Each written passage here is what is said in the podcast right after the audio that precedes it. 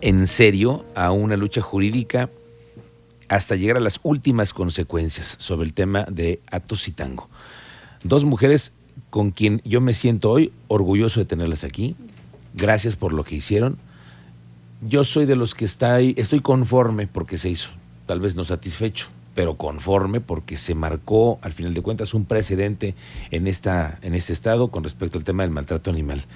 Pero quiero presentarlas al su auditorio. Estoy hablando con Dulce Sánchez y Mónica Huerta, ambas abogadas del caso Atos y Tango. Bienvenidas, Dulce y Mónica, muy buenas tardes. Muchas gracias. Muchas gracias, buenas tardes.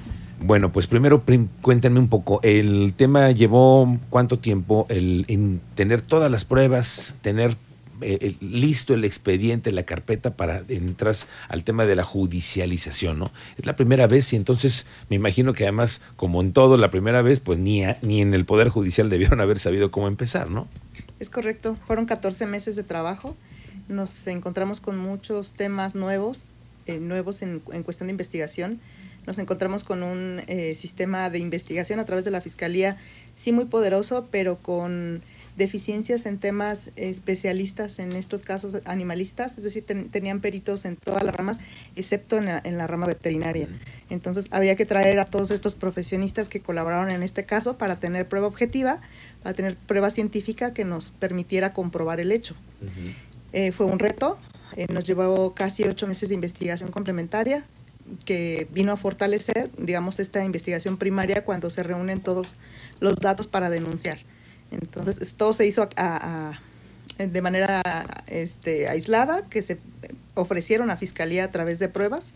Fueron ocho meses en donde se, se, echó mano de profesionistas no solamente en Querétaro, sino también en México, incluso de la participación como testigo de un comandante de, en Guatemala justamente eso, porque una, un expediente así no se puede integrar si no hay una colaboración completa de todas las partes, como dicen ustedes los abogados, ¿no? Todas las partes, pero no todas las partes siempre tienen o pruebas o tiempo y ganas, ¿no? De seguir un proceso así. Cuéntanos qué tan difícil es llevar un proceso así para que nuestro auditorio nos entienda que son eh, audiencias, son públicas, no son públicas, son orales, ¿cómo son? Bueno, a partir de la investigación inicial, que es donde se presenta como tal la denuncia, donde se presenta esta información del hecho a la Fiscalía. La Fiscalía tiene acorde a la Constitución la obligación de empezar a investigar. Sin embargo, tenemos tres etapas que tienen que cumplirse antes de llegar al juicio, que fue lo que ocurrió la semana pasada, y esta en la que se da el fallo y, y la condena.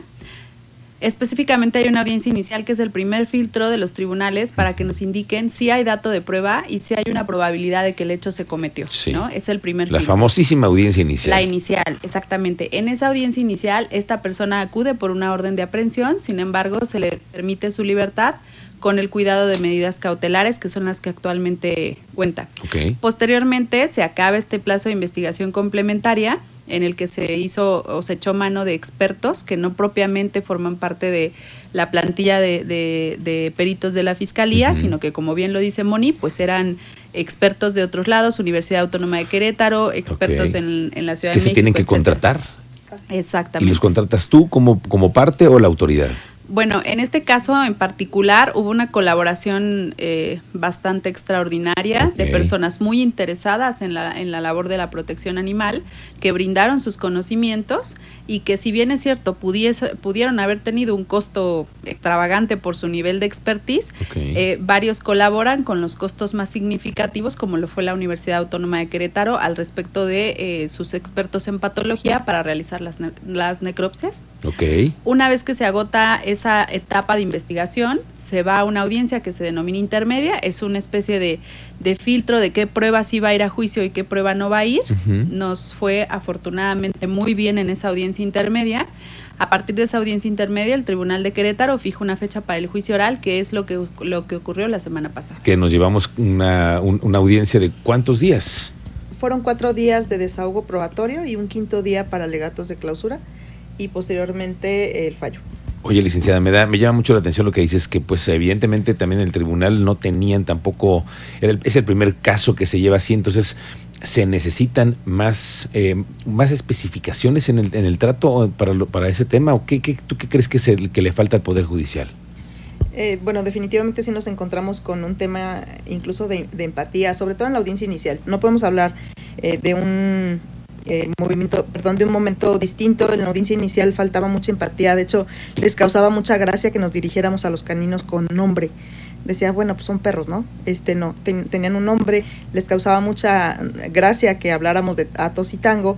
Posterior, pues bueno, el camino, digamos, de este proceso los fue sensibilizando, los fue haciendo más empáticos y sí les puedo decir que ya en juicio hablamos de un término normal, o sea, ya referirnos a los perritos como Atos y Tango eh, les generaba un un ambiente de normalidad, ya no era como tan extraño. Entonces me parece que esta empatía fue caminando junto con este procedimiento y hoy en día eh, nos encontramos con un tribunal totalmente integrado respecto de este tipo de delitos que no habían llegado a esta, esta etapa del procedimiento.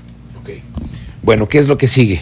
Que nos falta que falte falta que se lea la, la, sentencia, que sea pública. Hay, hay, una audiencia que se llama lectura y explicación de sentencia. Es un derecho de las partes si queremos acudir a esa audiencia. Nosotros en, en lo particular consideramos que, en el fallo que otorgó la autoridad que resuelve este caso fue muy clara en, en, verificar los extremos del por qué estaba convencida de que se acreditó ese delito y la responsabilidad de esta persona. Y en razón a ello, la realidad es que nosotros eh, procederemos a recoger nuestra pieza procesal, como le denominamos, que es la sentencia ya escrita, y el, el imputado tendrá ese derecho, el ahora sentenciado, tendrá ese derecho de querer ir a que le expliquen la sentencia, es un derecho que ahora todos tenemos a partir de esta reforma a partir de ese momento, esta persona tiene derecho a apelar.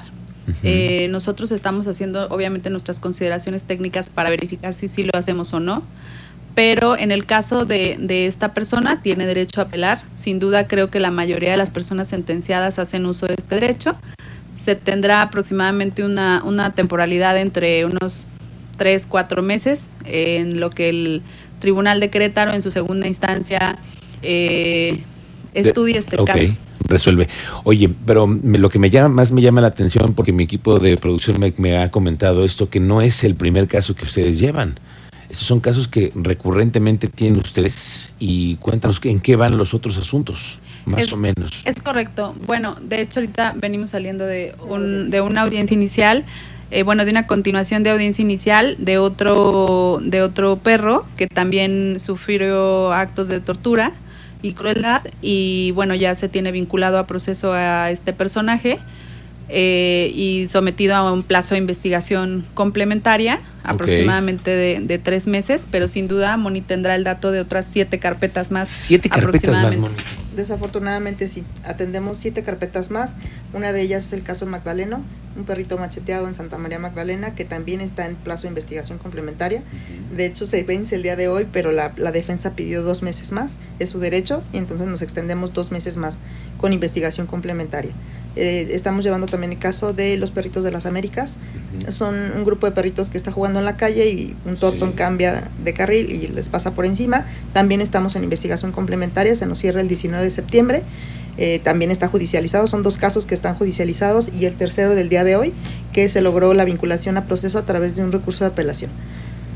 Entonces tenemos casos vivos, lamentablemente. qué, qué cosa que sigamos con esto, pero Qué bueno que hay abogados como ustedes, expertas, conocedoras y sobre todo exitosas, porque han ganado el primer juicio y han quedado ustedes como las abogadas que han logrado esto. Y mucho ojo para todos aquellos que necesiten a alguien, que necesite un abogado de verdad, que porque aquí están dos, dos mujeres que luchan por, la, por los animales y lo han, lo han, lo han logrado.